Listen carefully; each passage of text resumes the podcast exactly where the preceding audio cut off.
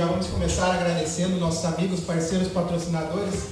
Como eu sempre digo, aquele pessoal que nos ajuda, que, que nos mantém de pé durante todo esse tempo. Hoje, 40 programas, certo? Uh, confere? 39. Então 39. o próximo será o 40. Quase 40. Então são eles: Glee Makeup Hair, estilo e beleza em um único endereço. Segue lá no Instagram, arroba Glee Makeup Hair. All Vibrations Store, as melhores vibrações na sua cabeça. Acesse lá allvibrationsstore.com.br. Espaço de coworking Eco, salas e escritórios compartilhados para o seu negócio e evento. Segue lá no Instagram, eco.work. E Munari Veículos, há 11 anos, a melhor revenda da cidade. Fala lá com, seu, com seus Munares. Os seus Munares, cara. E pior que são tudo parecidos, cara. São umas figuraças, mas são gente boa os Munares. Então com nós aí, nessa vibe aí. São investidores do nosso programa. Amigos patrocinadores, assim como esses que iniciamos o programa. Ficou bom assim? Muito bom. Então tá bom. Sentindo na Rádio Alegria. Rádio Alegria. O, então já começa apresentando o nosso amigo de longa data. Com muito orgulho, dá para se dizer que é um, um amigo de, de, no mínimo, duas décadas, pelo menos meu, do, do Thiago, talvez até mais. Mas a gente fica muito feliz com a presença do famoso tio Levi, o seu Levi Dutra. Muita gente o conhece pela cidade já pelo trabalho que desempenhou na Polícia Rodoviária, na Polícia. Uh, na, na, Brigada Militar de Sapiranga. É um músico, exímio músico, e enfim, é um cidadão sapiranguense que tem causas sociais na cidade. Tio Levi, seu Levi, muito boa noite, muito bem-vindo e obrigado pela presença. Boa noite, boa noite. Gostaria de agradecer em primeiro lugar o convite de vocês aí. Me sinto lisonjeado em poder participar desse programa de vocês aí. Estou muito orgulhoso de, de, de vocês, assim, porque foi algo que no nosso grupo lá, né, vocês até ventilaram. É, um uma ideia exata. É, é, exatamente. A gente e, brincou lá e... e isso se tornou uma realidade, né? Parabéns a vocês assim pela pelo empenho, pela vontade Legal. de fazer essa a coisa, aquele desejo de vocês se tornar realidade. E eu estou muito feliz de estar aqui. Ah, que legal. Muito obrigado. Fico feliz pelas palavras. Tio Levi, que é uma pessoa, uma das poucas pessoas, Thiago, vou, vou abrir aqui o meu coração que são aquelas pessoas unânimes. Porque sempre tem alguém. Eu, eu sei que tem uma porrada de gente que não gosta de mim, eu sei que tem gente é. que não gosta de. Aqui, aqui nessa sala, aqui uns três não gostam de ti. Exatamente, eu acredito que até mais, se tivesse mais. Mas o tio Levi é daquelas pessoas unânimes, né? Quando você fala o nome do Levi Dutra, todo mundo já sabe que é o cara do coração gigante. Tio Levi, o tio Levi nasceu em Porto Alegre, confere? Não, não. Eu, embora tenha a minha Uma vida, raiz, a né? maioria da minha ao longo da minha vida tinha sido em Porto Alegre e eu nasci em Cacequi. Ah, o tio é de Cacequi, a terra do, do, do, do, outro Dutra lá, do, é. do Dinei, é? É, exatamente. Somos caciquienses. Até que idade, tio? Tio ficou lá em Cacequi? Assim, eu tive uma, uma infância, assim, logo aos... Eu diria, acho que foi em torno de 3, 4 anos. A gente veio para Porto Alegre na casa de um tio nosso fazer uma experiência, mas o meu pai era era maquinista da ferroviária, né? Ah, lá em Cacequi. Pô, era forte, né, a ferrovia lá em Cacequi. Então nós viemos para Porto Alegre, mas daí não deu certo porque ele não conseguiu transferir transferência para cá. Tivemos que retornar para para Cacequi. Daí a gente ficou mais um período lá e aos 13 anos aí ele se aposentou. Aí nós viemos para Porto Alegre definitivamente. Um 13 anos, um guri chegando na capital. Anos, é, um é. piá assim, recém querendo é. despontar para a vida, né? Isso. E antes de. Pode falar, Tiago. Tinha cabelo naquela época ainda? Ah, muito cabelo, né? Esse cabelo era aqueles que chamavam pigmalhão, né? É, o estilo Zé Rico. o tio, antes ah. da Brigada Militar, o que, que o tio fez dos 13 até entrar na Brigada Militar? Como assim? Antes dos 13 anos de idade até entrar na Brigada ah, Militar. Sim. É, eu tive uma parte da minha vida em Caciqui quando eu quando eu comecei a despontar para a vida, principalmente músico, né? Foi lá no Casquique, na, na minha tia. Então eu era um cara assim muito muito pobre, assim. Quando fizeram a fila para os pobres, eu entrei e não saí mais.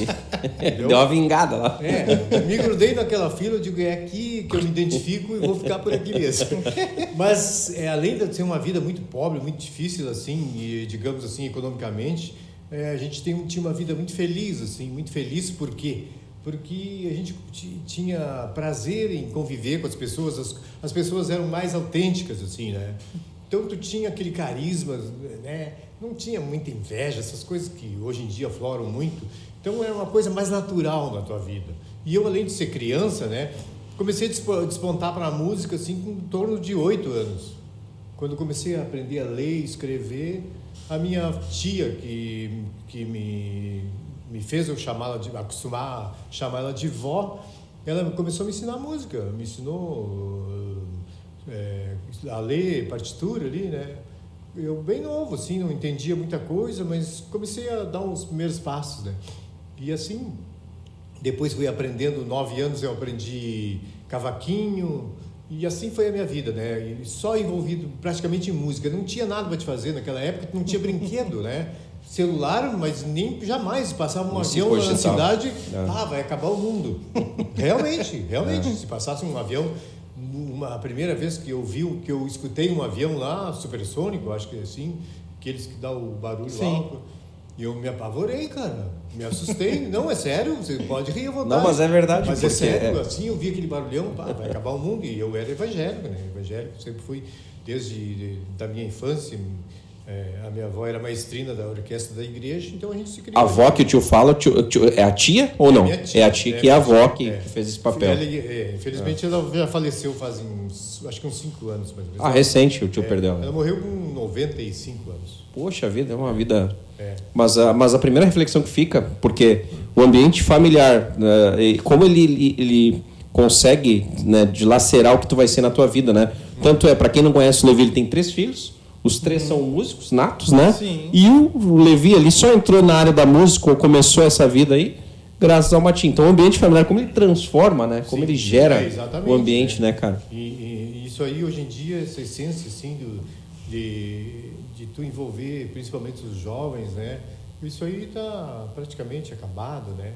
É dificilmente tu consegue envolver um jovem com música porque a, a, a tecnologia hoje é muito avançada é muito avançada Sim. e quando ele vai é, se envolver com alguma coisa já tem outra muito maior Sim. e ele acaba deixando aquela de lado uhum. e indo uhum. para outra porque para músico tu tem que ter uma certa paciência um certo é, empenho é, tem que, que te empenhar né? Eu, eu, estudei música dos 8 anos até os 19 anos é muito tempo nós estamos falando de um período muito grande né? então lá em Caciqui eu fui aprendendo alguma coisa ali com a minha, com a minha tia, fui aprendendo. E o primeiro instrumento que eu toquei na minha vida foi triângulo. O primeiro uhum, instrumento que veio de Porto Alegre para ir para a orquestra da igreja lá. Um triângulo me deram lá. Me deram não, na verdade, eu fui assistir um ensaio do coral da juventude, que era pessoas é, de 14 anos para frente, ninguém conseguia tocar aquele troco. Porque aquele parece treco, né? fácil, mas não é, é né? Ninguém conseguia tocar aquilo. Eu disse para minha tia, ô tio, eu toco isso aí. Ela riu para mim, olhou assim, cara, me... e essa lembrança assim que ela que eu tenho do rosto dela olhando para mim, rindo assim, fazendo um gesto. Tu vai tocar esse aqui, gurizinho? Tipo, eu toco. Dá para mim. E eu me sentei ali, a orquestra da, da, do coral lá começou a cantar e eu pá, tch. fiquei. Aí criou uma polêmica naquela época eu era criança, não podia. Não podia, enfim, aquela coisa. É, mas acabei entre, é, tocando aquilo. Depois aprendi outros instrumentos, é, trompete, trombone, gaita.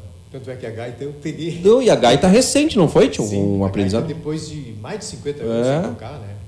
Depois Sim. Mais, ah, mas já tinha uma noção. Sim, eu tocava. De, lá de moleque igreja, lá. Mas tocava Sim. pouco, tocava alguns hinos, assim, coisas simples. Assim. Mas eu tinha, eu sabia como. Claro, manusear e tudo mais, né? Deixa... Então eu digo, ah, eu vou voltar a tocar gaita. Vou pegar de novo a gaita. Eu tenho uma dúvida que eu gosto de perguntar para os experientes e que os, os, natos, né? A música, tio, ela é um dom ou ela é técnica? É, essa, essa pergunta é muito complexa, né? Uns dizem que não existe dom. Eu já defendo que existe dom. Mas existe também o empenho da pessoa, da dedicação. Só dom não basta. Só dom não basta. E só empenho basta? Né? Eu acho que basta, mas é a pessoa é meio limitada. Sim. Eu acho que o dom, juntamente com o empenho, aí transforma. Aí se completa.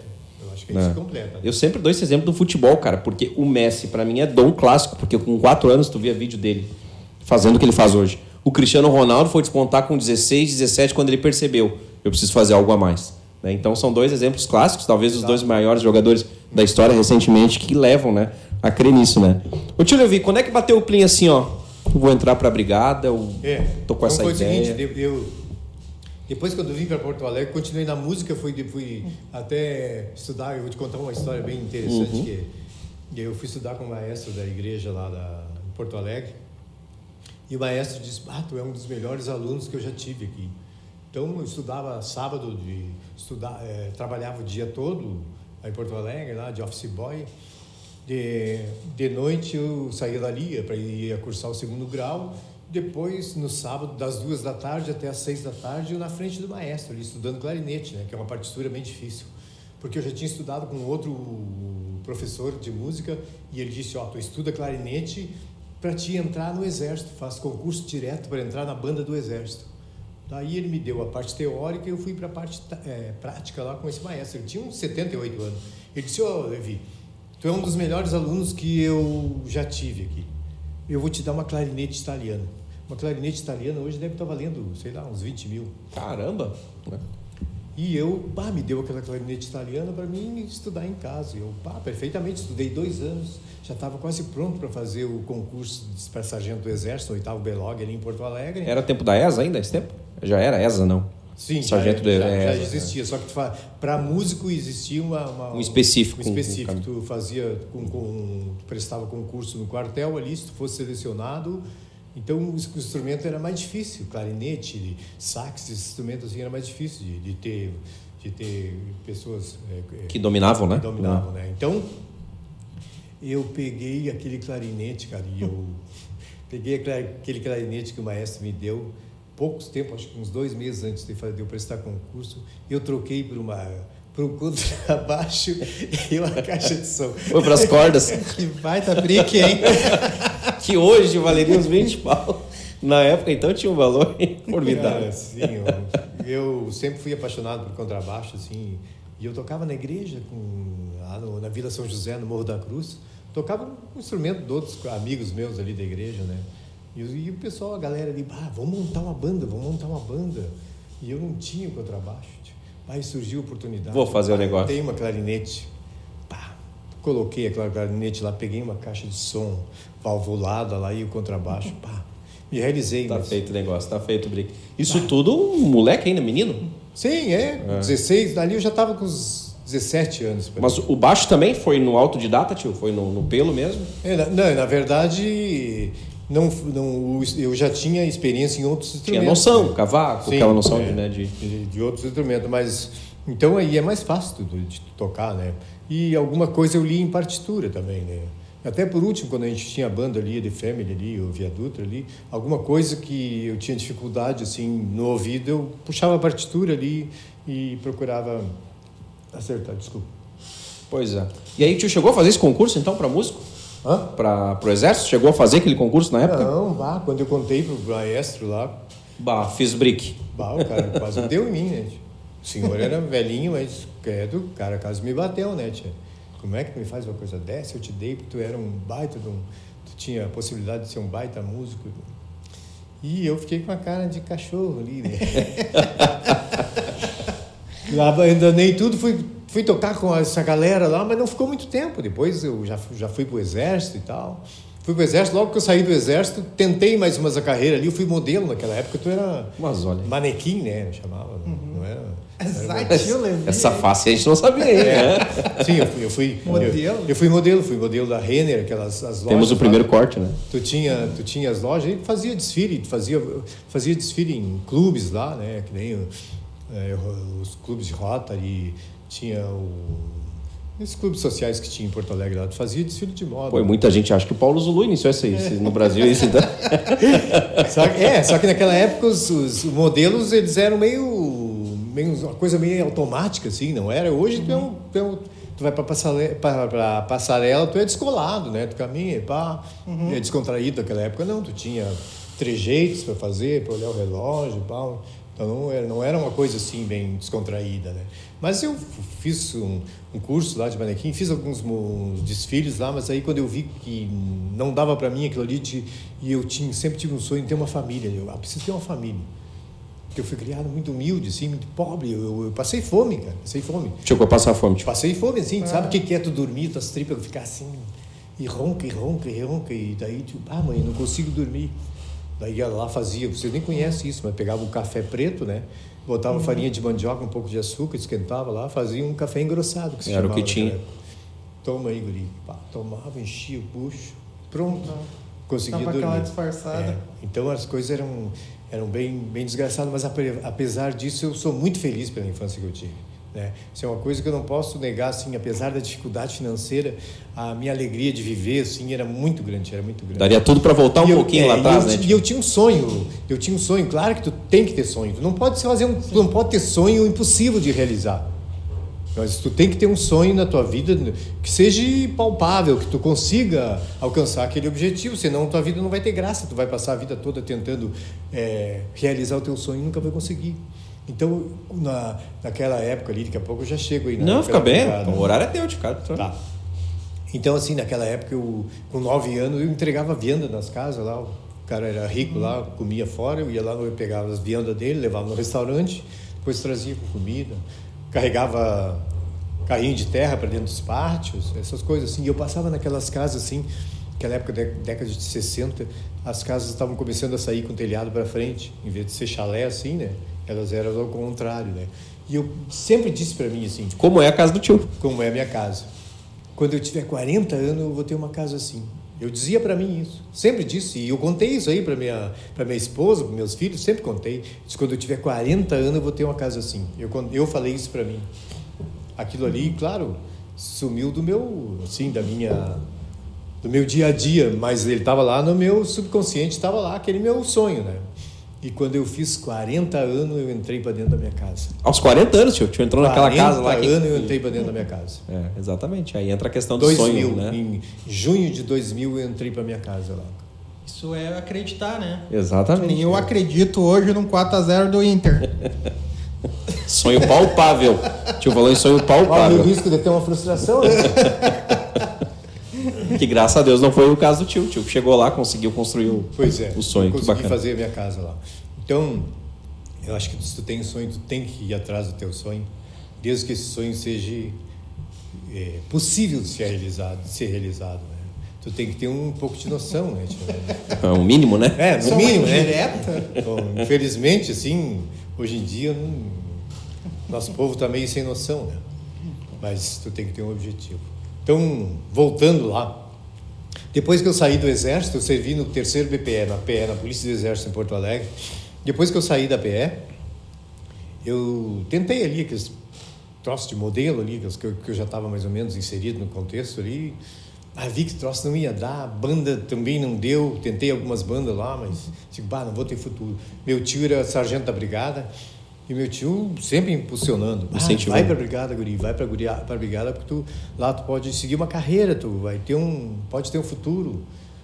E eu, ah, quando eu vi, digo, olha, o negócio é o seguinte, vou prestar concurso na brigada. Fui lá ver quanto é, quando abri os concursos, lá tinha um Cresa lá que chamava lá. Cheguei lá, quando é que faz concurso para a brigada? O cara, não, tem que esperar o pessoal se, se inscrever aqui quando juntar uma quantidade X de pessoas aqui, a gente manda um telegrama. Telegrama. Telegrama, é, é telegrama. telegrama, né? A gente manda um telegrama para casa de vocês e daí eu, pá, vou fazer concurso na Polícia Civil. Abri o concurso para Polícia Civil, para investigador. Vou me inscrever. Escrevi, fiz concurso, passei nos dois. Na brigada? E... Passei na brigada e na Polícia Civil. E aí, há pouco tempo, um cara, um amigo meu, um nosso conhecido aí, que eu não vou comentar, disse, ah, tu tá na brigada, mas não sei o quê, não sei o quê, aqueles papinhos assim, de, não, então para aí, vou fazer o seguinte, eu vou te trazer o comprovante aqui do, do meu certificado de aprovação na Polícia Civil e que eu não, eu não fui para a Polícia Civil porque eu não quis. Literalmente não quis, optei pela brigada. Então é o seguinte, eu, eu prestei concurso nos dois. O que chegar o, chegou o primeiro resultado. Eu me abraço. Eu abraço. Chegou o, o telegrama da, da brigada lá. Ah, foi aprovado e babá, compareçam tal, em 48 horas. Aquele, aquelas coisinhas ali, aquele texto normal ali. Ah, fui lá, me apresentei. Para onde é que o senhor quer ir? Ah, eu quero ir para os bombeiros. A minha casa em 1976, lá no Morro da Cruz, pegou fogo. Eu fiquei de calção, camiseta e chinelo de dedo. Então eu digo, eu quero ir para os bombeiros. Por quê? Tem alguma? Não, porque a minha casa pegou fogo e eu fiquei sem nada e, e eu quero fazer alguma coisa pela sociedade. Eu já tinha uma, alguma coisa dentro de mim assim que me levava a, a, a essa coisa assim de prestar um trabalho social, um né? trabalho social. Mas isso aí é uma coisa que vem de ti, não é, É. nada. É uma coisa voluntária assim que sempre surgiu dentro de mim. Então, aos, aos sete anos, quando eu estava em Casquinha, eu já tinha sofrido um abalo, que a minha casa levantou o telhado. Uhum. Eu morava numa casa de de barro. Minha casa era, apesar de ser com tijolo, mas eles eram sentados com barro. Esse barro vermelho, tijolinho em cima, assim.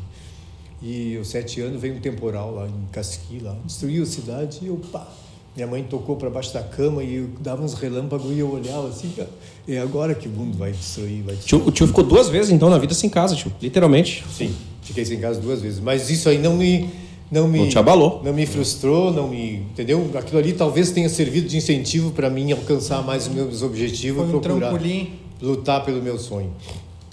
Enfim, depois a gente se, se recompôs lá com a ajuda da- das pessoas, né? Fizemos, eh, construímos outra, outra casa lá. E quando, quando eu fui aprovado nos bombeiros, ah, vou lá. Fui lá, me apresentei nos bombeiros. Dali, eu acho que não demorou uma semana, veio o telegrama da Polícia Civil, que eu tinha sido aprovado e blá blá blá, que me apresentar lá no, na sede da Polícia Civil. E se eu não me apresentasse em 48 horas, aquela mesma, aquela mesma historinha, né? Eu estaria, a minha vaga seria Cedida pra outra. pessoa. E aí eu não fui, né? Eu vou ficar nos bombeiros. Fiquei nos bombeiros, graças a Deus. Foi, um, foi uma experiência incrível, assim. Fiz o curso de policiamento lá e depois fiz o curso de bombeiro. Foi, durou um ano, durou em torno de um ano, os dois cursos. Aí, mas logo depois eh, que eu me formei, o meu tio disse eu, eu tinha vontade de ir para a polícia rodoviária, polícia rodoviária, sei lá, Sim. eu era meio jovem assim. Eu queria os bombeiros, gostava dos bombeiros, mas pá, eu quero ir para a polícia rodoviária. Queria um desafio, né? E então o meu tio disse, olha, se tu quer ir para a polícia rodoviária, eu tento conseguir lá uma transferência para ti depois que tu Sim. te formar e tal. Daí depois que me formei, dei meu RE para ele lá, que é o número do soldado lá, dei para ele, ele disse, tá bom, vou, vou lá no comando conversar com eles lá. Foi lá. E eu digo, ah, meu tio tá me enrolando, tio, acho que vai me enrolar. Então, dali, demorou um mês, dois meses, o pessoal lá, ô, cara, vai pra polícia rodoviária. Eu digo, tá brincando? Claro, cara, deu um boletim lá que tu foi transferido pra polícia Porra. rodoviária. Tá, que legal. Me apresentei na polícia rodoviária. Porto lá- Alegre também. Porto Alegre. Aí na sede da Polícia Rodoviária, lá na Cavaliada. Me apresentei lá, então comecei a trabalhar lá no setor administrativo lá de operações e instruções e operações. Aí em 1986, por aí, surgiu a possibilidade de abrir um posto da Polícia Rodoviária em Sapiranga. Porque aqui não tinha posto, a faixa era simples, né? E hum, acidente era, era assim. Mais que hoje. Mas, Deus o livre, é horrível. A fiscalização não existia. É. E era- Não, é, e a polícia rodoviária que tinha, eh, que atendia os acidentes aqui era de, De muito longe. Taquara, de É. Taquara, né? Então, o policiamento urbano, na maioria das vezes, estava envolvido com as ocorrências aqui de, de- do município, da cidade, e a estrada ficava em segundo plano. E aí, quando surgiu essa, essa possibilidade, eu morava lá em Porto Alegre, na Cavalhada, mesmo lá perto da sede da Polícia Rodoviária, e falei para Mara, vem cá, o que, que tu acha? Eu recebi um convite para... Já estava casado, tio. Sim, Ah. sim. Eu casei com... Quando eu estava, logo depois que eu estava nos bombeiros, quando eu, eu ainda estava nos bombeiros, assim, terminando o curso. Logo que entrou, então, já, já apaixonei. carreira. "Ah, agora eu tenho uma profissão. Azar. Azar, hein? É, agora- Pegou o modelo da Renner. É, chamaram, pode falar que casou com o modelo da Renner, hein? eu tinha 22 anos, a Mara tinha 15. Azar. Vamos casar. "Ah, época não dava cadeia ainda. É, né? Aquela época era outra, outra lei, né? E tal. É, E aí nós estamos em 86, tio, a ideia é Sapiranga, nós vamos ter um policiamento rodoviário. É. E aí eu recebi um convite, assim, de que eles selecionaram alguns, selecionaram alguns policiais do estado que querem particip- é, fazer parte do, do, do- da, da de- fazer parte do- da, da, da Polícia Rodoviária de Sapiranga, formar o grupo da Polícia Rodoviária de Sapiranga lá. E conversei com a Mara, ela disse, olha, onde vai eu vou, né? Temos, sabe?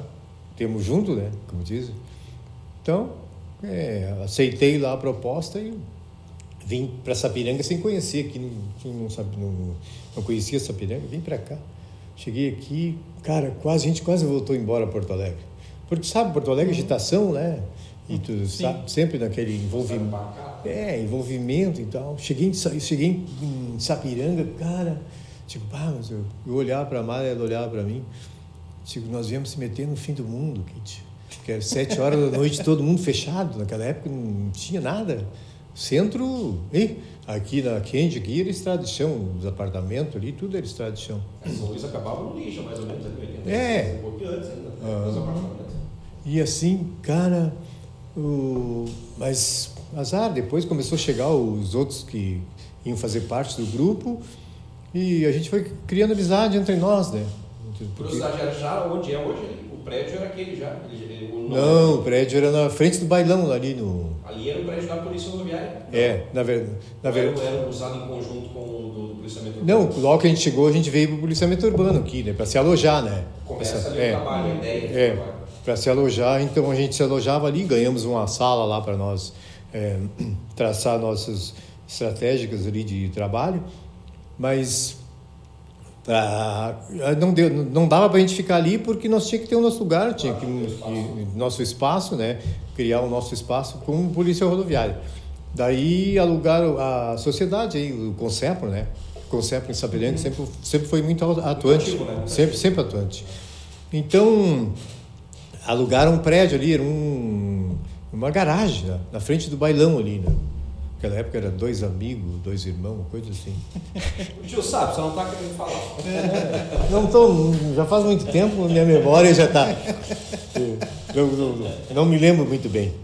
Então a gente foi, foi para ali, né? Era, era chão, era um prédio bem assim, tosco assim, né? Como se diz. Aí arrumamos umas madeiras lá, fizemos um piso, arrumamos um alojamento lá e tal. Instalamos o rádio ali e tal.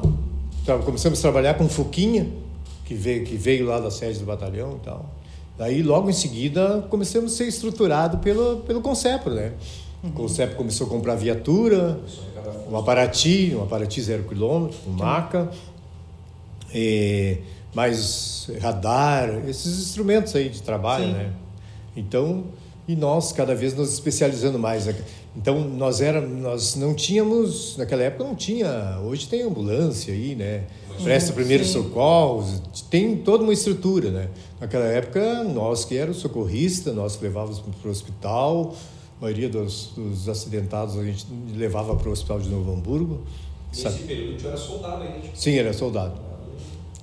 É, eu era soldado dali pouco tempo ali. Em 88, é, nós viemos para cá em 87, né? Aí logo em seguida começamos a é, planejar um programa de educação para o trânsito. Foi ali que eu comecei a me envolver mais na área assim de, de educação para o trânsito, prevenção às drogas.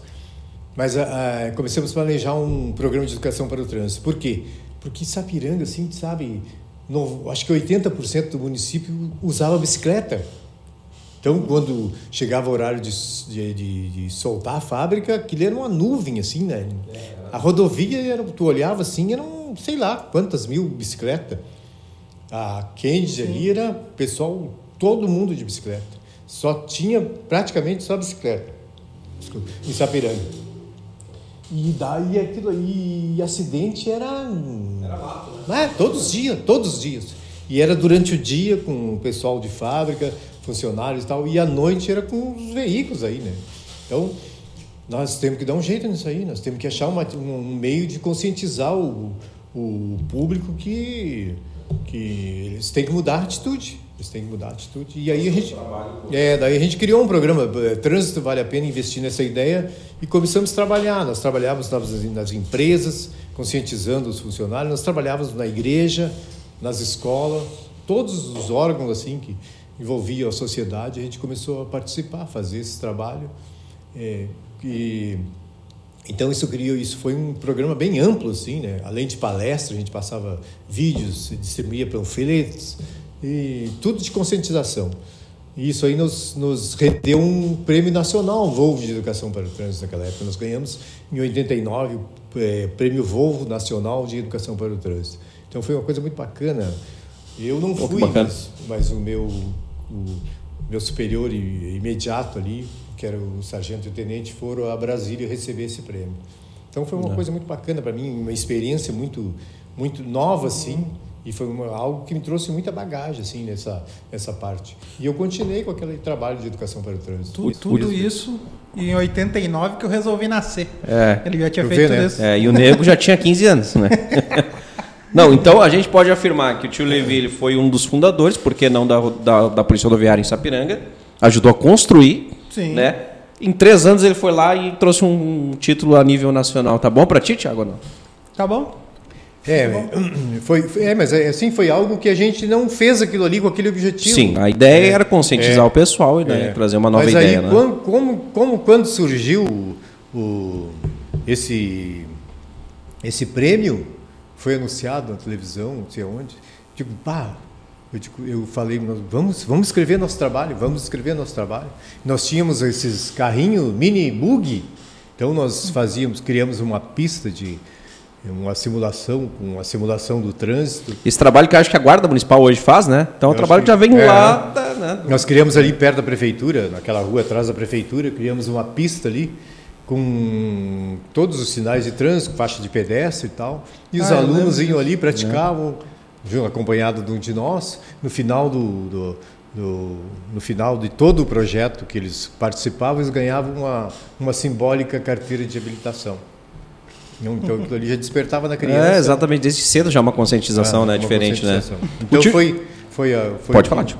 Aham. Então foi o que nos fez com que eh, nós ganhássemos esse prêmio porque era algo diferente. Nunca ninguém tinha feito uma coisa dessa, né? Já existia a banda Via Dutra? Não, não. A Banda Viaduta foi na segunda edição, depois de 10 anos. Em 90 19 é, aí em 1998 nós fizemos um outro um outro nós reeditamos esse programa de trânsito que também ganhou um, Sim. ganhou um prêmio a nível estadual esse aí sim a Via Dutra até participou desse desse Quem era a banda Via Dutra? Era eu né minha esposa e meus dois filhos E o Ah, Levi tem e o Marlon. Que a Janaína icônico do tio não tava. Marlinho. Tio Marlinho Cabeludo? Coisa linda. É. Mas, ô, ô seu Levi, ah, tanta entrega ah, em trabalhos para a sociedade, tanto, tantos benefícios entregues pela sociedade em prol do teu trabalho, por que, que demorou tanto pro, pro seu Levi se candidatar a vereador, a tentar alguma coisa na política? Pois é, né? É. É que eu acho que a política tem que estar tem que estar no sangue da pessoa, né? A pessoa tem que gostar. Eu sempre eu aprendi uma coisa de depois de já de ter uma certa idade, que na verdade eu sabia, mas não queria admitir. Na vida tu nunca pode dizer nunca. Jamais diga nunca. E eu sempre dizia, eu dizia para todo mundo, para minha mulher Sim. em casa, eu nunca na vida vou entrar na política. Eu nunca na vida não entrar. Na verdade, eu não entrei, mas eu fui para experimentar. Porque todo aquele trabalho que eu fazia e fiz e realizei, e não era só em Sapiranga, nós fazíamos trabalhos em todos os municípios que a nossa rodovia abrangia, né? Sim. Parobé, Nova Hartz, Novo Hamburgo, esses trabalhos também eram desenvolvidos. Então, eu nunca fiz aquilo ali com o meu. Ah, um dia eu quero ser político, eu vou apresentar isso aí. Não tinha uma segunda intenção. É, não tinha intenção mesmo, porque eu não queria ser político. Mas assim, eu tive vários convites de, de- dos políticos conhecidos aí de Sapiranga e eles sempre me, me questionavam. Pô, tu é um cara conhecido no município, tem uns trabalhos desenvolvidos para a sociedade, por que não te candidata a vereador? E eu sempre relutando, relutando. Mas aí uma hora chegou e digo, ah, eu vou experimentar. Eu vou experimentar, conhecer uma coisa que eu já sabia que, que eu ia conhecer, o que eu ia conhecer, mas vou experimentar. Só vou medir o que, que qual é a minha aceitação perante o público. Assim, é, a experiência não foi nada, nada agradável já no início do, da campanha, porque eu fui convidado para ir em outra cidade, juntamente com mais alguns candidatos, e me fizeram uma proposta lá, proposta indecente, jamais eu aceitaria. já, tipo, de arrancada já. Sim, sim. Jamais eu aceitaria. Tanto é que eu disse para os outros que me convidaram, eu digo, ah, se eu soubesse que era para esse tipo de proposta, eu nem teria vindo. Porque na hora, e eu tive oferta lá de, de, de dinheiro, de valores, tive oferta de, de combustível. É, claro que existe sempre alguma coisa em troca, né? Mas como é que eu nem entrei na política, já vou me comprometer com alguma Sim. coisa? Já vou entrar corrompido. Vai faz parte do do peso. Entendeu? Não faz parte da, da- do, do meu caráter Da esse tipo de essência, coisa. né? Né? É. Então eu digo, olha, eu não vou, eu vou fazer esse tipo de coisa, não quero, peguei, ah, vou, vou, vim, vim embora. A minha, a minha campanha toda, eu desembolsei R$ 1.500, entre gasolina, material que eu tive. A, a, a, princípio, já quando tu entra lá, os caras, não, tu vai ganhar tanto, tu vai, tu vai ter um valor X para te administrar na tua Sim. campanha, daqui a pouco aquele valor de 5 mil já passa para 2, daqui a pouco de 2 ele já pá, não temos, não sei o que a gente vai conseguir. Talvez a gente consiga uma foto tua junto com a coligação e blá, blá, blá. Então, Sim. então o negócio é o seguinte. Tu já arranca com o rabo preso, né? Sim. Já. Daí eu gastei R$ 1.500 na minha campanha. Com combustível, era eu que fazia para minha eu, minha filha, a minha esposa. Já gastou mais que todos os vereadores que passaram aqui. É, é não, é, esses aí foi. então, assim, gastei é, gastei com alguma janta que realmente eu fiz. Fiz para quem? Vocês foram é. dos que eu convidei. Então eu, eu fiz janta para quem já era meu amigo, simplesmente. Para quem tu já fazia. Claro. Pra... vocês participavam. Errou no planejamento. ah, Esses né, votos eu estava garantido, Tio Levi. então, foi o que eu fiz janta para quem eu já conhecia, quem eu já tinha convívio, simplesmente para dizer, ó, oh, pessoal, eu vou ser, eu sou candidato a vereador, vou colocar meu nome à disposição para. Qual era o partido, tio, que se filiou na época? Era o PSD. PSD. Era o partido no município que era novo, não, não tinha nenhum. Era uma ideia nova. Era uma ideia nova, né? É. Diferente, pá, vamos, é. vamos fazer uma política diferente, tal. Tá, vou me candidatar ao PSD. Vou me, me filiei ao PSD. política diferente começou com uma, é, uma olhada na verdade, isso aí é só um... Não, mas por que, que eu fiz essa brincadeira, seu Levi? Porque a gente, a gente já recebeu alguns candidatos aqui, né? Que se elegeram Uhum. Uh, e impressionante que todos, nenhum gastou nada. É, isso é, é, é, essa é a hipocrisia, né? Essa é a hipocrisia. Na verdade, os caras dizem que não gastaram, não gastaram nada porque eles não têm como dizer o que eles gastaram. Como comprovar, né? Claro, que o cara Sim. tem cara que gastou 200 mil aí, cara. É. Entendeu? E eu sei que o cara gastou porque o cara me falou. Gastei 200 mil na minha campanha. É, convenhamos, 200 mil uma campanha hoje é troco do pão. Como é que eu vou? Sim. Como é que eu vou? Que eu vou competir com um cara desse com a sociedade que nós temos.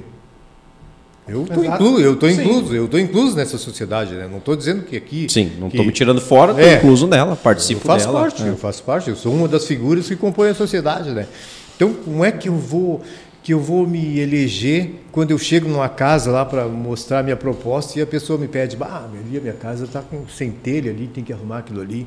Eu tenho 500 reais de luz aqui, se tu, apagar, se tu pagar. Eu tenho seis filhos, casado, são mais seis mulheres para votar. Te digo a sessão que eles votam e blá blá blá. E eu digo, essa não é minha proposta. É, mas, mas isso só ocorre, isso é, é por conta da cultura da sociedade. Eu até bato nisso, que, que eu, eu, eu posso falar de Sapiranga, né? Os outros lugares eu não conheço mas Sapiranga é muito forte essa, essa história da essa conduta de compra de voto. Então isso só ocorre porque o, a população se corrompe, né? Senão é, não depois e, não adianta reclamar. É, e muita gente dizia, ah, mas político tem que fazer tem que fazer um concurso para para se candidatar. Não, quem tem que fazer curso é o eleitor, cara. Quem não sabe votar é o eleitor. Porque tu perde a democracia, né? Democraticamente claro, se, qualquer um pode se ser. Cara é, se o cara é um incompetente, se o cara não sabe, não sabe, não tem conhecimento de nada, uhum. tu vota nele porque tu quer. Quando vê ele fala fruta, né? Quando vê ele fala então, fruta. O que, que acontece hoje em dia? E, talvez agora o povo está despertando um pouco mais para a política. Mas acontece que tu vota no teu amigo, tu vota no teu parente, tu uhum. vota no cara que é teu... Já pensando lá na frente, claro, obter... Tu vota no teu cliente, é. tu vota lá no, no, no cara que é teu fornecedor, mas tu não tá nem aí se o cara é, tem competência para sentar numa cadeira. Entendeu? Exato. A tua, a, tua, a tua mente não muda depois que tu senta numa cadeira de vereador. Tu continua sendo aquela pessoa que, que teve empenho, que trabalhou e que quer continuar trabalhando, ou tu continua sendo aquela pessoa medíocre que tu sempre foi. Essa é a realidade. Não tem como tu sentar numa cadeira e a tua cabeça iluminar. Pá, vou ser vereador, agora vou criar um projeto, é, vou ter uma criatividade, vou fazer algo para a sociedade. Não existe isso aí, cara. E o pessoal, depois que acontece, elege os, as pessoas é errado, aí depois fico reclamando, ah, mas política é uma classe, isso e aquilo. Mas a, a conta culpado, fica cara, né? A eu sou culpado porque eu coloquei lá. Né? Então é assim que funciona. Ô tio, deixa eu fazer uma pergunta aqui para nós apimentar um pouquinho. Já que o tio tá de camisa vermelha aqui. Eh, o que, que era mais difícil, tio? O tio puxar o gatilho lá no tempo que tava lá na, na rua lá, ou hoje em dia o tio votar no Lula? Votar em quem? Lula. Nossa, que barbaridade. Essa pergunta é, é meio indecente até. Olha, eu vou te dizer uma coisa assim. Eu posso me orgulhar de uma coisa assim. Eu nunca votei no PT. Nunca votei no PT. Isso é fato, tio, em vereador. Nunca, na nunca legenda, votei, nunca, nunca. nunca votei no PT. E pretendo nunca votar. Porque assim, é, o Lula, o Lula, agora que já me falou em Lula, eu vou ter que falar nesse escroto Claro. aí. O Lula é um cara que nunca trabalhou na vida, cara. Eu sou um cara que, com oito anos, já te falei, nove anos, eu puxava carrinho de terra para dentro dos pátios para ganhar alguma coisa. Para ajudar em casa também. Então, o Lula é um cara que nunca trabalhou na vida. O Lula é um cara que a única coisa que ele sabia fazer é ir para frente de uma fábrica, agitar lá, e os boca aberta que entravam na dele acabavam sendo, é, sendo mandados embora da empresa, né? porque às, às vezes os caras trabalhavam, tinham família e bababá, babá, e levavam um pé na bunda por causa de um babaca que ia para frente de uma, de uma empresa lá, sem compromisso nenhum com, a, com as pessoas, agitar lá, fazer agitação e bababá, e dizer que aquilo ali era, era para para reivindicações. Na verdade, a reivindicação era para ele, era para ele se promover. Tanto é que ele, através da, da, influência dele sobre as pessoas, acabou sendo presidente, sendo presidente por dois mandatos ainda, né? Então, essa pessoa para mim assim nunca serviu de referência quando quando alguém até me dizia que vou votar no Lula, eu digo, olha, cara, isso aí é uma decisão tua, não posso, mas eu jamais votaria numa pessoa dessa. Concorda que um dos mandatos, talvez o primeiro, foi bom do Lula? Sim, eu não, eu, assim, eu não, eu não, eu não posso. Eu até já falei isso aí, até nos nossos grupos lá que a gente debatia bastante, é, bastante coisa sobre política, né? E pegava fogo aquele grupo lá. né? era essa a ideia. Eu não posso ser contra alguma coisa, algumas coisas que foram modernizadas. O que o, aconteceram muitas coisas assim que o PT e o Lula se se adonaram daquilo como se fosse deles. Na verdade, não é deles, né? Isso aí, então, esse Minha Casa Minha Vida é um projeto é um, que vem só foi trocar de nome, né? Isso aí existiu, o BNH, né? É, e o, e o o Bodão até morou muito tempo na morada São Luís lá, que foram coisas do, do, do Fernando Henrique lá, que não é de direita também, né? É outro esquerdo disfarçado, o pai dele era revolucionário, então, o avô dele. Então, vamos continuar no Lula. Eu não posso me empolgar Claro. muito, porque daqui a pouco. Pode sim. Então, Pode sim da audiência. é. Então, então, é, é- é um cara assim que eu jamais votaria, jamais, jamais votaria, cara. É um cara sem, sem, sem escrúpulo. Então, no primeiro mandato dele, claro que ele, ele fez alguns projetos ali, alguns planos que beneficiaram a sociedade, porque na verdade o projeto dele, esses benefícios não eram para beneficiar a sociedade. Por trás dos benefícios existia aquele caixa 2 e aquela e aquela parte que era em prol do projeto. Do, É, do muitos projeto. dizem que essa conta a gente está pagando até hoje. né? Claro, era o projeto, era o projeto dele e era o projeto do PT, né? Era o projeto do PT. Então ele ele fez um, mandato assim, dizer, digamos que razoável e que e que conquistou muitas pessoas que até hoje idolatram essa pessoa.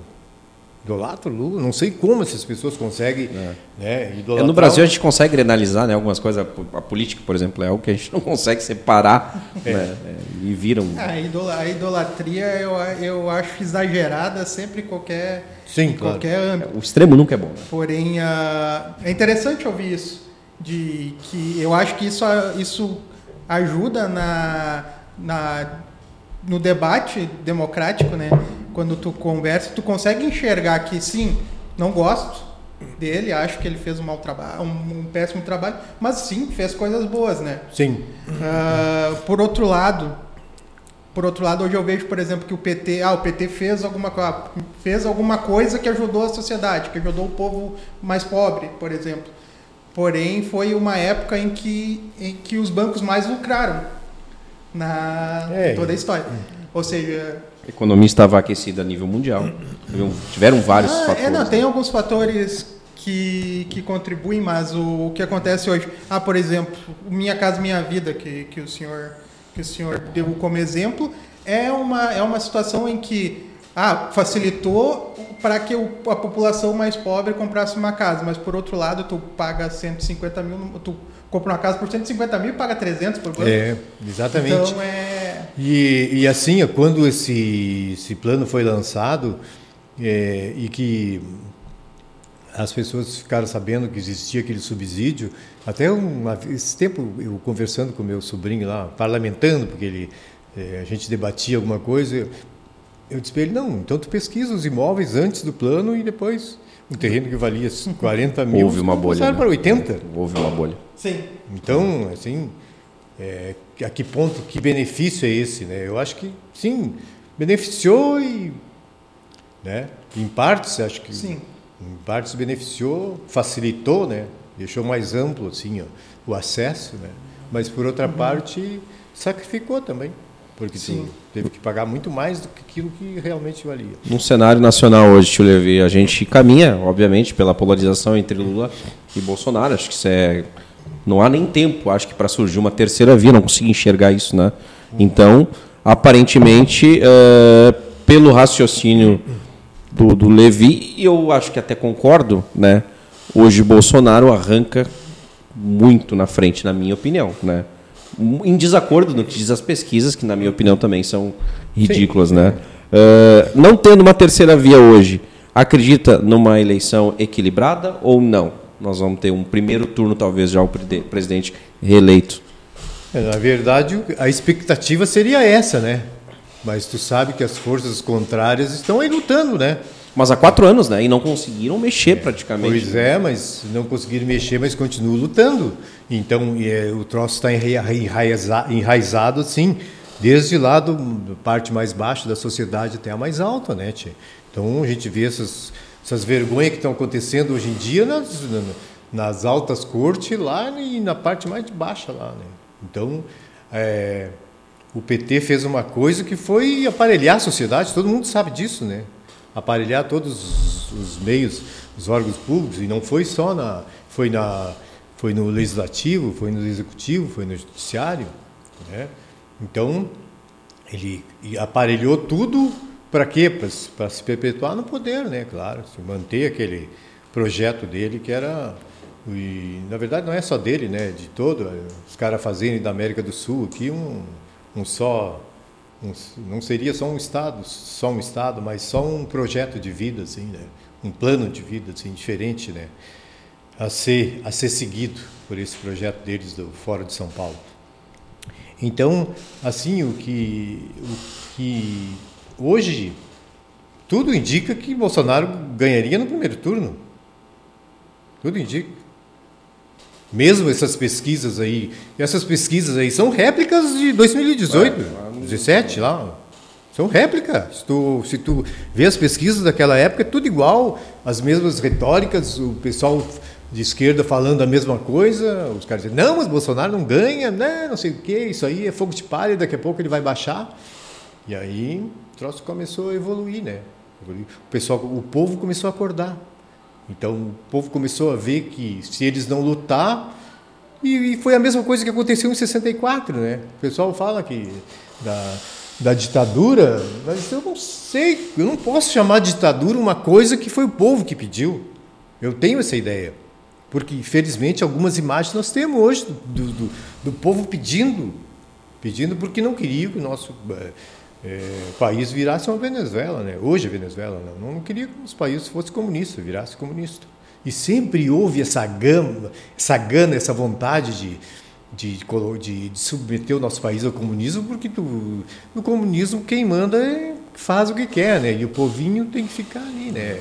É regido por um ditador. É, né? Regido por um ditador. E, e, o nosso país é, rico, é rico demais, né? Nosso país é riquíssimo, cara.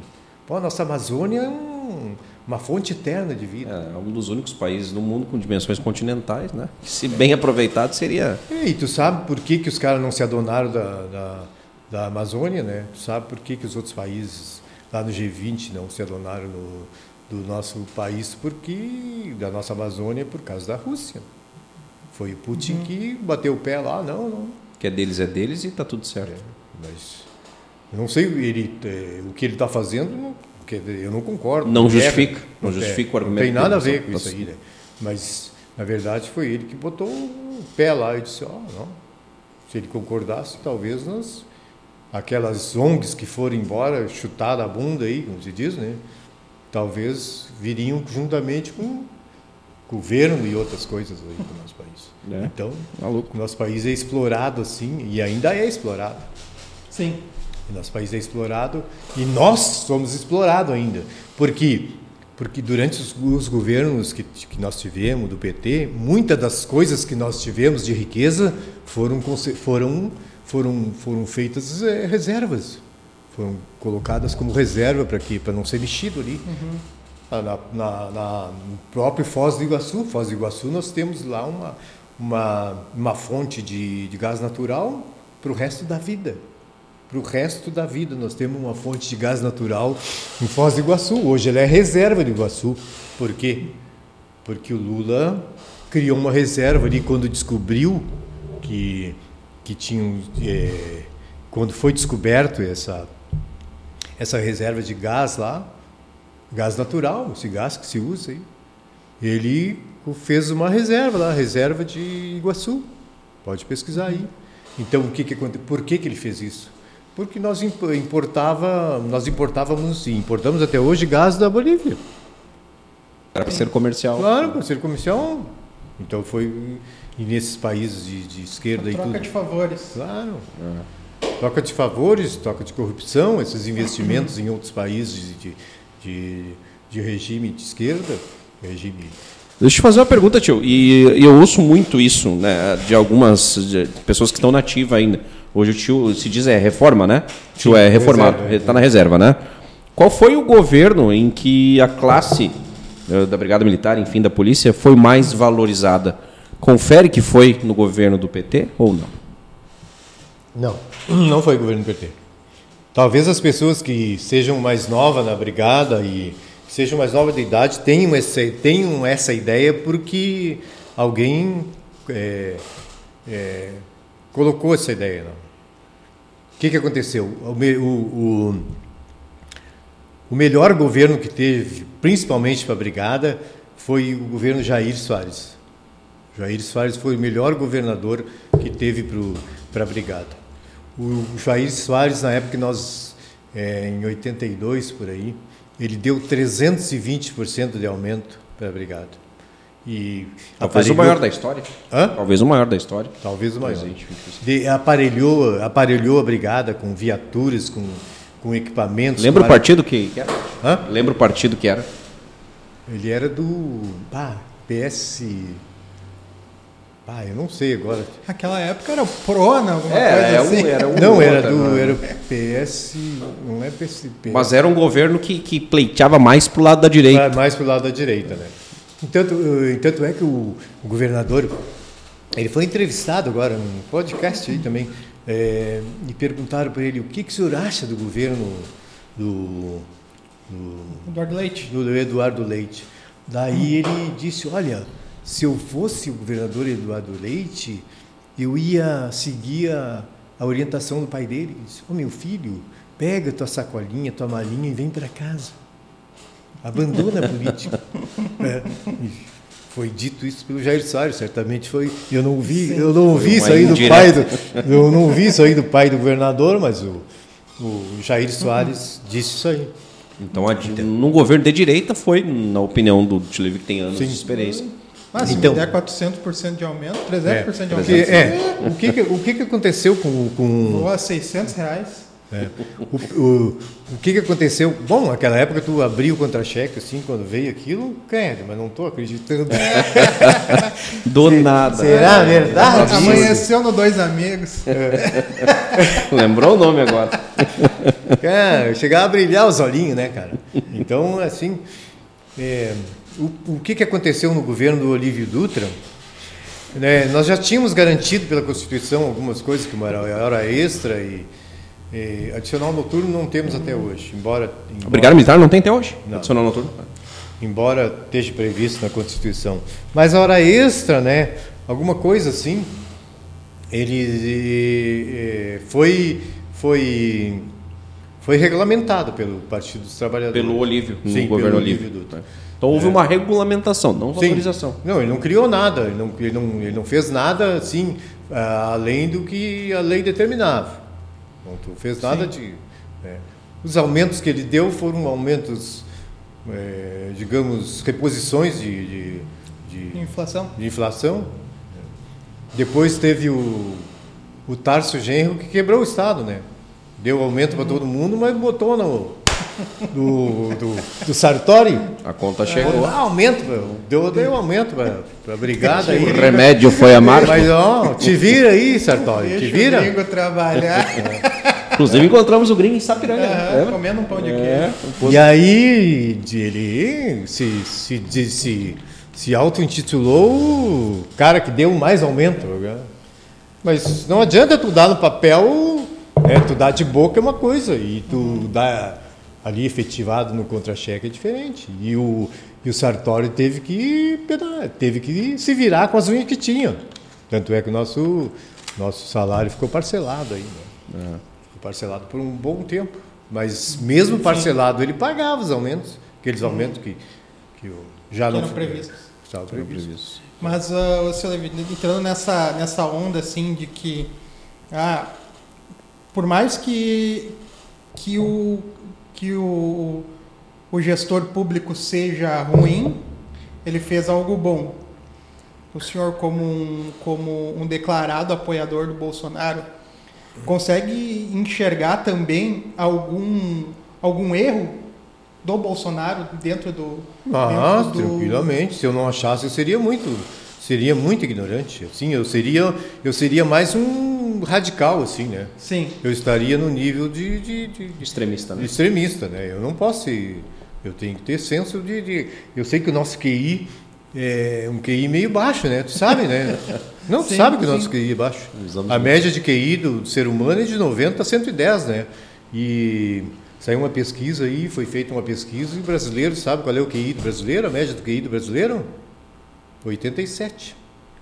Não sou eu que estou dizendo. Tá né? abaixo do, do, do- do que deveria. 87 o QI do brasileiro. Então, por que que tu acha que a Dilma que não consegue não consegue finalizar uma Articular frase, uma frase. as funções cognitivas lá não conseguem, né, é, é, se ajustar? Por quê? Por que que ela se elegeu em dois mandatos? Porque, infelizmente, a partir do momento que o teu que, teu, que, tuas, que o teu, teu QI é baixo, as tuas funções cognitivas não têm não têm condições de raciocinar por si mesmo. Não tem? Sim. Então, o que, que, uh, o que ela disser para ti, tu Por exemplo, Tio Levi, o que, o que no governo Bolsonaro ah, não foi legal ou o tio faria diferente se estivesse no lugar? Assim, eu não posso, assim, é, eu não poderia assim de repente, de, assim, de imediato te dizer, é, mesmo porque as, as, as, as funções que ele distribuiu, os cargos que ele distribuiu é, no primeiro escalão são para pessoas especiais, pessoas específicas Técnicas, né? técnicas né, naquela, naquela, naquela eu assim o que eu tenho do Bolsonaro assim que o que eu, que eu acho dele é que ele fala muita Asneira.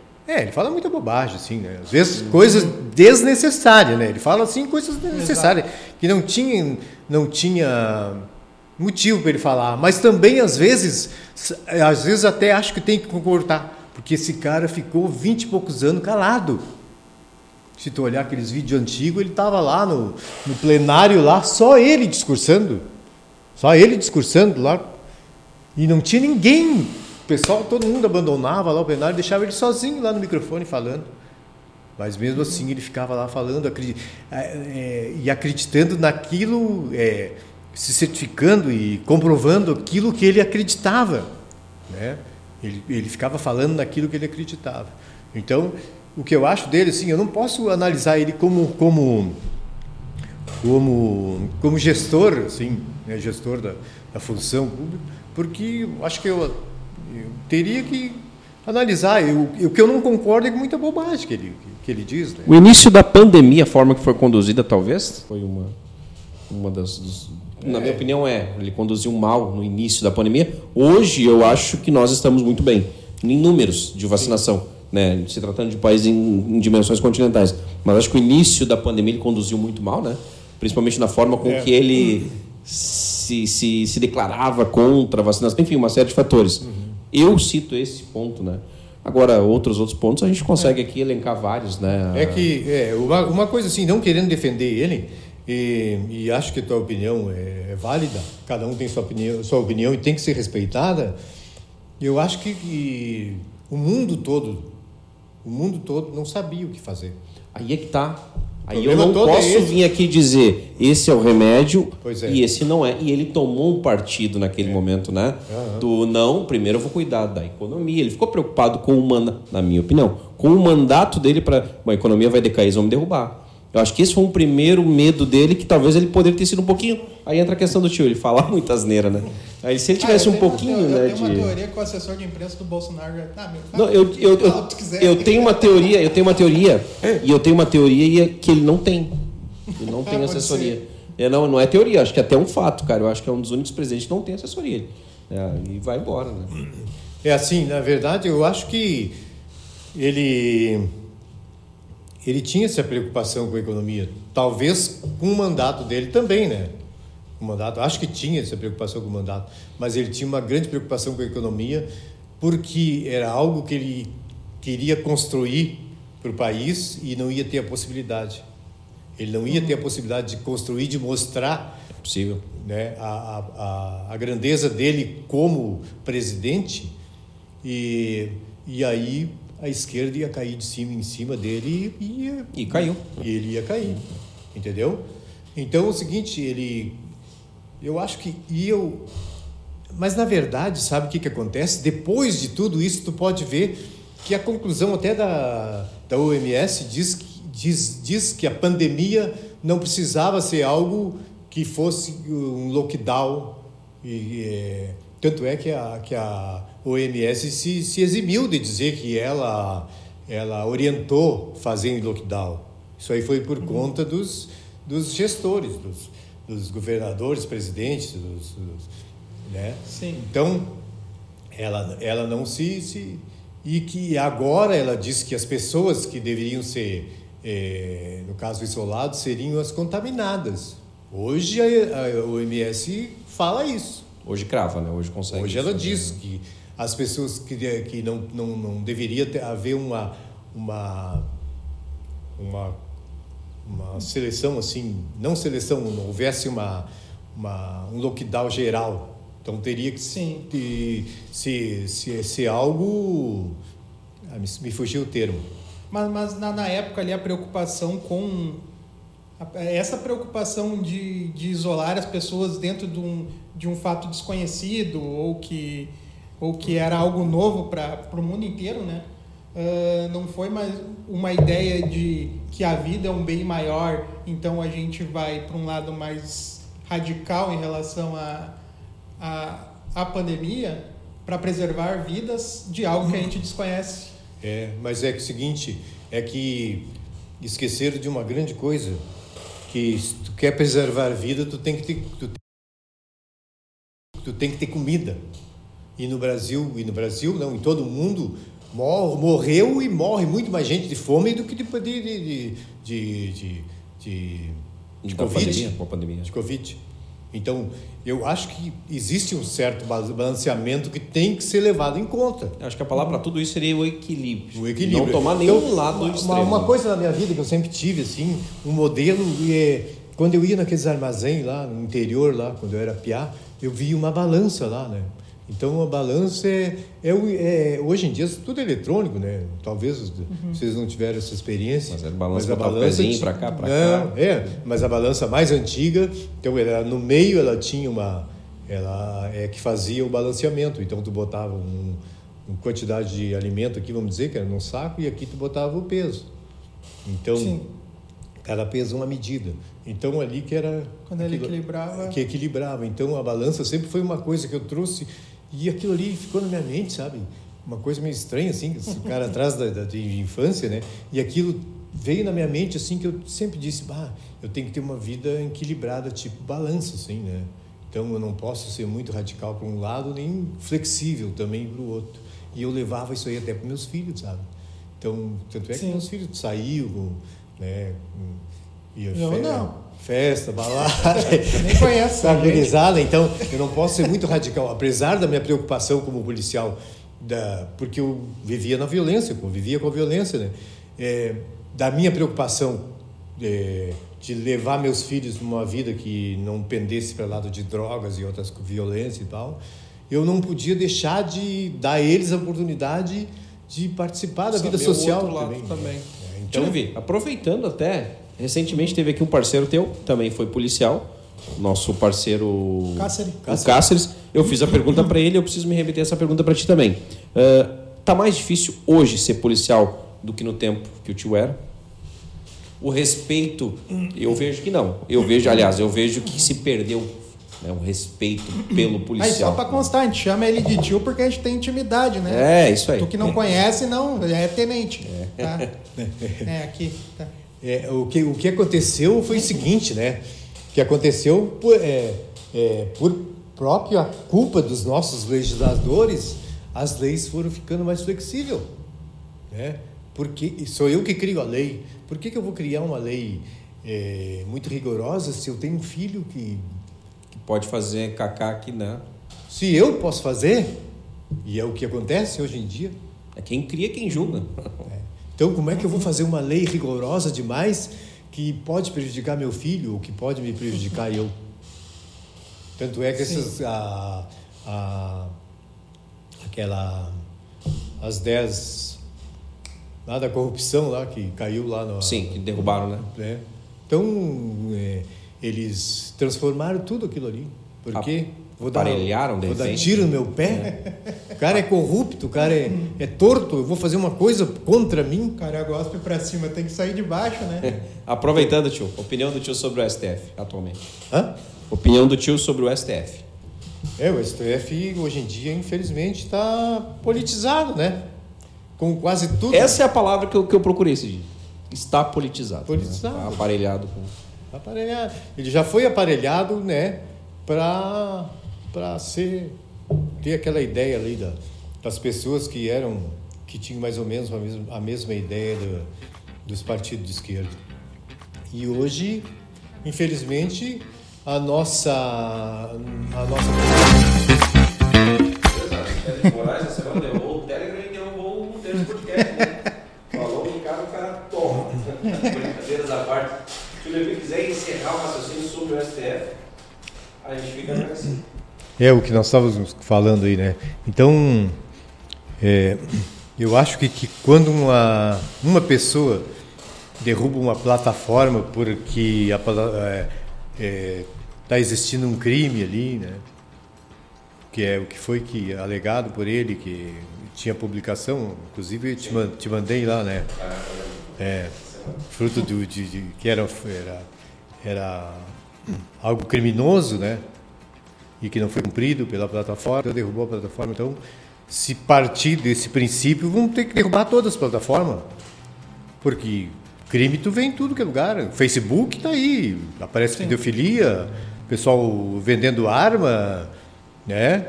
Oferecendo dinheiro, dinheiro falso. É, é uma contradição E aí? porque um cara, o ministro, por exemplo, ele, ele combate a, ele combate o extremismo, ele toma uma atitude. Sim, essa é uma atitude exatamente extremista, né? Então, é uma, é uma, uma coisa assim meio estranha, porque esses próprios inquéritos que foram feitos não seguiram os trâmites legais. né? Existe a Constituição, existe o Código Penal, e eles que definem como os processos devem ser seguidos. E eu acho que quem está lá no topo, porque eu, na minha, na minha ideia, na minha imaginação, hoje o STF é intocável. Ninguém toca no STF, não, não apareceu ninguém ainda, né? apesar de terem a, a chance de fazer, mas estar com o rabo preso, não conseguiram derrubar ninguém. E, então, quem está seria o, gua- o guardião da Constituição, né? das leis. E é a primeira pessoa lá a tomar atitude. Então, fake news, combatendo fake news com fake news. Os caras estão dizendo que o STF, botando propaganda lá, já viu aquela propaganda do STF que é inviolável, a urna é. Mas você está brincando com o povo brasileiro, cara. Você, você é uma piada. Você é uma piada. Está me fazendo de palhaço. Por quê? Eu vou, vou, vou acreditar que a urna é inviolável? Se o hacker pegou e disse que ele pode, ele é possível fazer isso. Então, Fica difícil, né? É. Então, como é que tu vai acreditar numa instituição que que está pregando fake news, cara? É difícil, né? Então, tá aí, mas o pessoal está subestimando o povo, o povo brasileiro. Por quê?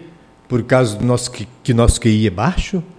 Porque os pensadores, as pensadoras do nosso país hoje é Valesca Popozuda. Tu consegue é, ver a dimensão desse troço? O cara dizer que Valesca Popozuda é, a, é a, uma grande pensadora contemporânea, não é do cara se indignar, cara? Pô, cara, aquela massa cinzenta que tu usava aqui, ela passou lá para baixo e virou marrom, cara. Tu não pensa mais com a cabeça, tu pensa com a bunda. Certamente, cara. Não tem outra, não tem outra explicação, né? Então, e o povo aceita isso, tia, mas é um troço meio mas, infeliz, mas talvez, infelizmente, por causa dessas coisas que estão acontecendo, nós estamos acordando, o povo está acordando. E está vendo? E hoje existe a, a, a, a, internet, nos dá essa grande chance de nós descobrirmos a, descobrirmos a verdade. Né? Quando não tinha isso, por que que a, por que que a, por que que o, a esquerda e o comunismo é, é, eles bitolam a imprensa? Porque a verdade tem que ser deles, né? São compradas, a imprensa é comprada, eles noticiam aquilo que que que eles querem que noticie. A Rede Globo é uma, uma grande é uma, uma grande exemplo hoje, né? Hoje eles são desmentidos descaradamente, assim, pelas redes sociais. Ficou vergonhoso até para eles. Eles chegam lá e dizem uma baita de uma mentira, daqui a pouco eles têm que voltar e se desculpar. É, né? é porque assim, ó, Caiu no descrédito, é, né? Como, como uma empresa de publicidade vive de quê? De publicidade. Quem são os meus clientes? Eu vou falar mal dos meus clientes? Não. Então, meio lógico. Tá me pagando? Vou falar bem, não tá me pagando, né? Outro meu time, outro tá fora. É, o único problema nisso tudo é que eu acho que a ética acabou ficando em segundo plano, né? Eu acho que e, e, e tá por aí a coisa, né? Porque aquelas a, a, as nossas as nossas qualidades assim que nós precisávamos ter para viver em sociedade e hoje caíram tudo. Né? Nós, precisamos, nós precisamos ter. Baixou a régua, né, tio? É, uma baixada na régua, né? Temos que ter regras para viver em sociedade. É. Não posso chegar aqui e cagar em cima da tua mesa. Mas quem é radical de esquerda faz isso, cara. Literalmente faz e as pessoas às vezes têm que ficar olhando. Porque se tomar alguma atitude, ah, já vem os direitos humanos, já vem aquelas pessoas que defendem esse tipo de coisa. Não, porque é liberdade, pode fazer isso. Então, hoje criança é, pode apalpar cara pelado? É, é um absurdo, absurdo cara. Absurdo, absurdo. absurdo. Criança. Isso, isso, não se pode normalizar em hipótese é. alguma. Né? Então, criança é o ser que tem que mais ser preservado. Né? E as coisas acontecem né? e parece que a coisa é natural. E se nós não reagirmos, vai acabar continuando natural uma coisa. Mas é, o que é bom nisso é que a sociedade está vendo hoje. A, a, a internet faz com que essas coisas sejam é, publicadas, a sociedade consegue ver e reage negativamente, claro, né, a respeito dessas coisas. Então, já é um avanço. Então, eu acredito que daqui uns 50 anos, sei lá. Talvez a gente enxergar um. Eu acho que a gente já esteja melhor. vivendo num país. Eu não vou conseguir é, desfrutar disso, mas tenho certeza que eu fui uma das pessoas que, que fui contra as, as, coisas de mal que viriam para a nossa sociedade. Trabalhou para isso. Para finalizar, tio Levi, vou fazer uma pergunta aqui e vai ficar para a eternidade gravada. e o tio talvez ainda volte para a política? Não. Não. Eu, eu disse que a palavra nunca não se usa, mas para a política eu não quero. Não quero não. mais para a política porque a política se confunde com uma coisa que eu tenho de bom comigo, que é trabalhar pelo social. Pelo social e voluntariamente.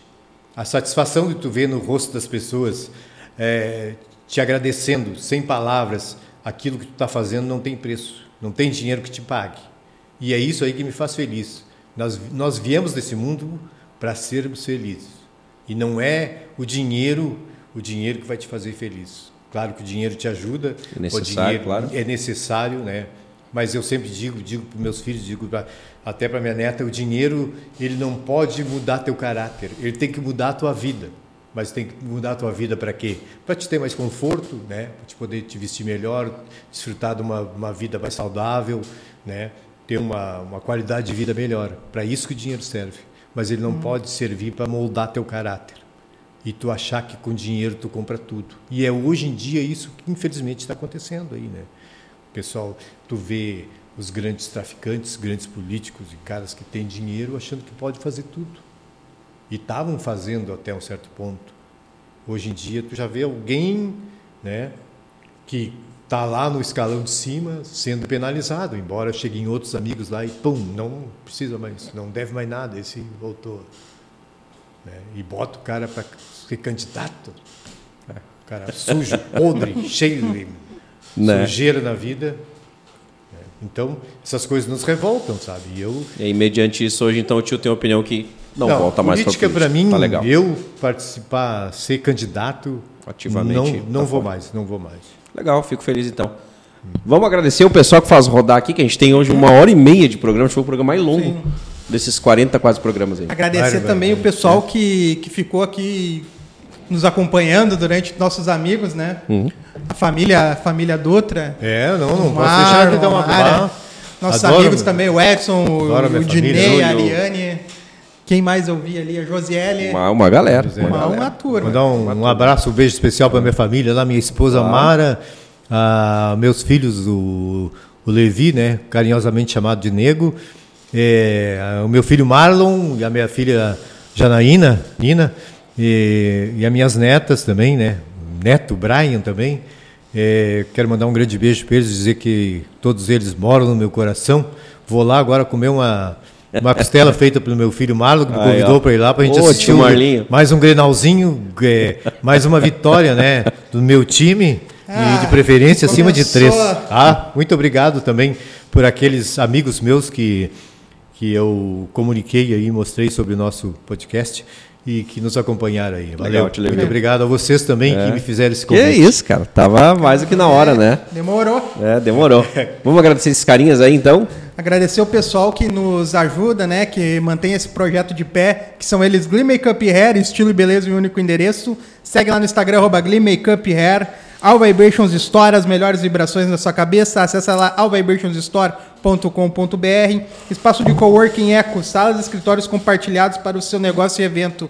Segue lá no Instagram, arroba eco.work. E Munari Veículos, há 11 anos, a melhor revenda de Sapiranga. Fala lá com os seus Munares. Os guris são fortes. Chega lá que essa semana tem tarde especial.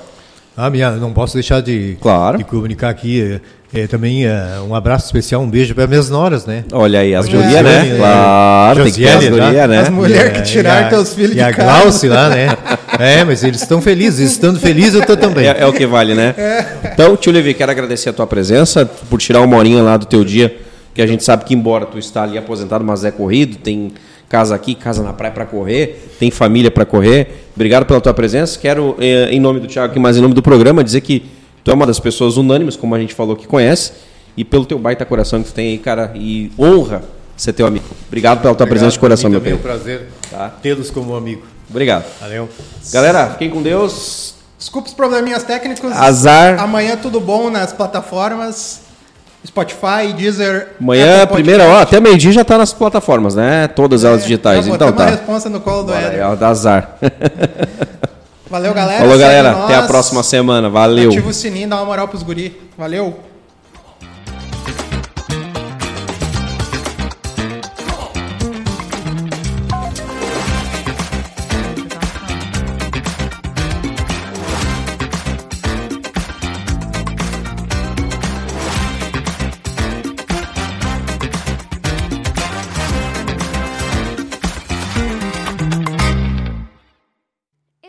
Podcast é produzido pela Eco Studio.